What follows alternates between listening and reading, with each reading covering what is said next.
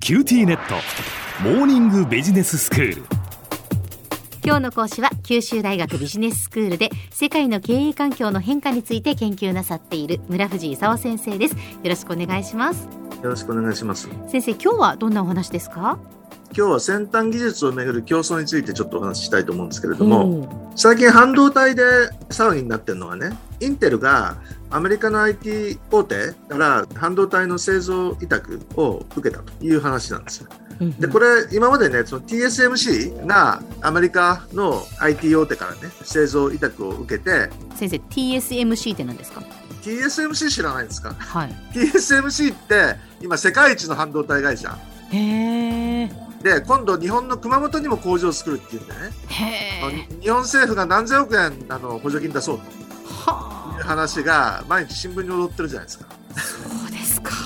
これそういう会社なんですよはいもうサムソンを完全に超えたというんでトップが TSMC2 番がサムソンということになってインテルは相当遅れたとはいそれであの半導体業界ではムーアの法則って言ってねええ半導体の集積率が1年半で2倍になるということでみんなその一生懸命ちっちゃくしてきたわけですよはいところが、インテルがね、クアルコムだとかアマゾンみたいなね、アメリカの IT 大手から、その半導体の製造委託を受けてね、で、その時に3次元トランジスタを試すという話になってきてね、何それと。何それそう本当にええ3次元トランジスタって、その半導体を縦に積み重ねてね、ええちっちゃくするっていうと全然違ったコンセプトで先端を目指すってことでインテルが今度そのサムソンとか TSMC を抜いて2025年くらいには一番になることを目指してるはあという話が今大騒ぎになってると思うんですよへえそれからスペース X のスターリンク計画はいえ知ってます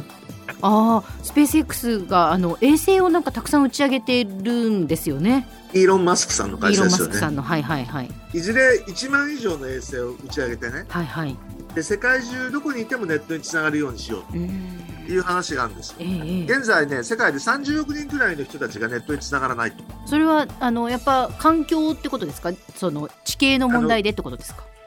基地局を置かないとねはいはいつながらないわけですよその下の基地局からつなげようとなるすほるどとはいはだいけど基地局じゃなくてうん衛星からつなげようとするとねうん、話が全然変わってくるわけですよもう要する宇に宙からネット接続をするってことですか宇宙から地球をネット接続する。だかす ごいらその地球上にいればみんなネット接続できちゃう。はあで KDDI がいいねって言って、ええスターリンク計画とその協力してね、はいどんな離島にいてもつながるとうんいうことを目論もうとしてると。ええで日本にもあのえスカパー JSAT っていうねはい衛星会社があるもんでねええ NTT さんは JSAT と組んでね衛星通信でネット接続をしようとしてるというような状況ですよね。うんで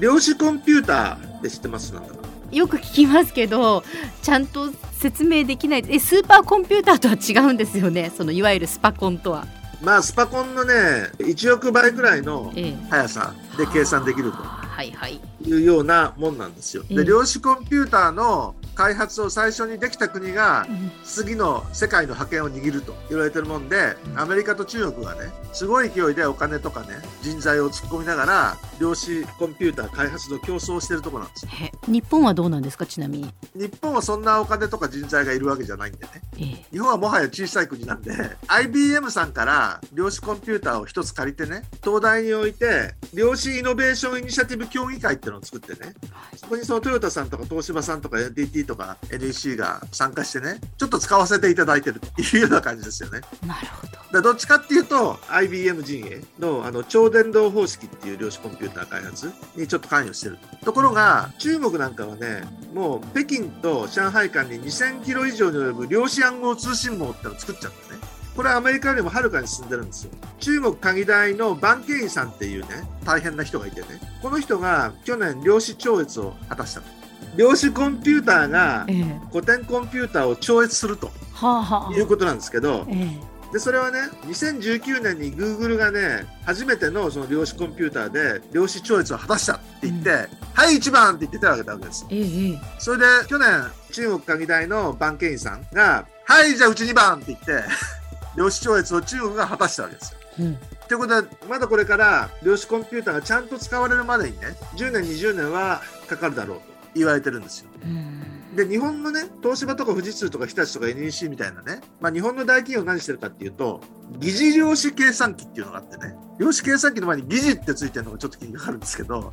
いでもその疑似量子計算機も相当早いやつでねこの間日立があの新聞に面白い記事を発表しててね鉄道のあのある路線でねダイヤを前提としてあの疑似量子コンピューターで計算したところ乗務員数を15%削減することが可能になったへでそういう意味じゃその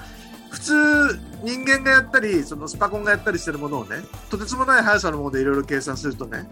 できることがなんかいろいろ出てくるんですよえうんボストンコンサルティンググループに言わせるとね、まあ、100兆円くらいの経済効果が量子コンピューターできたらできるんじゃないのみみたいなねことを言われたりとかへえへえへえ 6G って知ってますじゃあえもう 5G の次ってことですかもう 5G の次の 6G をみんな研究してるところなんですよ 5G よりもだからもう早くてより容量の大きいデータのやり取りができるってことですかあのね、6G ははい 5G よりも10倍速い、同時接続数も 5G の10倍だとかね、はあただあの、電波の届く距離が 5G だと1キロだったのがね、6G だと100メートルか200メートルしか届かないとえいうことで、は人口の10倍くらいの基地局が必要だと。それはじゃあなかなか難しいですよねところが、基地局がね、携帯くらいの大きさの基地局でいいやって言われてるんだよね。はあいろんなところろに基地局がポコポコつけられるとはあいう形で 6G になるだろうと、10年くらい先にはね。へえそうすると今簡単にできないって言われてるね自動運転だとかねはいバーチャルリアリティオーグメンティッドリアリティみたいなね話がどんどん進むというふうに言われてるところなんですよでは先生今日のまとめをお願いします AI だとか量子技術だとかね先端技術の開発に向けた競争が加速してるところですで日本は超大国の米中にだんだんと遅れを取り始めてるということですねで今一番問題なのが量子コンピューターをどの国が開発するかということで米中があの覇権をかけて争ってるところですで半導体では微細化に遅れたインテルが3次元トランジスタの戦いを仕掛けたりアップルのプライバシー保護で広告事業に直撃を受けた Facebook がバーチャルリアリティ、オーグメンティッドリアリティを使って仮想空間を作るメタっていう名前を変えたりしているという状況です。今日の講師は九州大学ビジネススクールで世界の経営環境の変化について研究なさっている村藤功先生でしたどうもありがとうございましたどうもありがとうございました。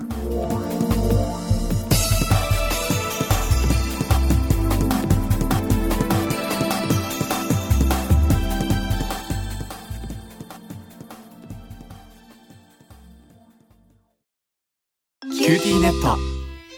私を捨てて他に乗り換えるの君は僕には高嶺の花すぎたんだそれに彼女はありのままの俺をそのまま受け入れてくれるって今お使いのスマホそのままで乗り換えるならキューティーモバイル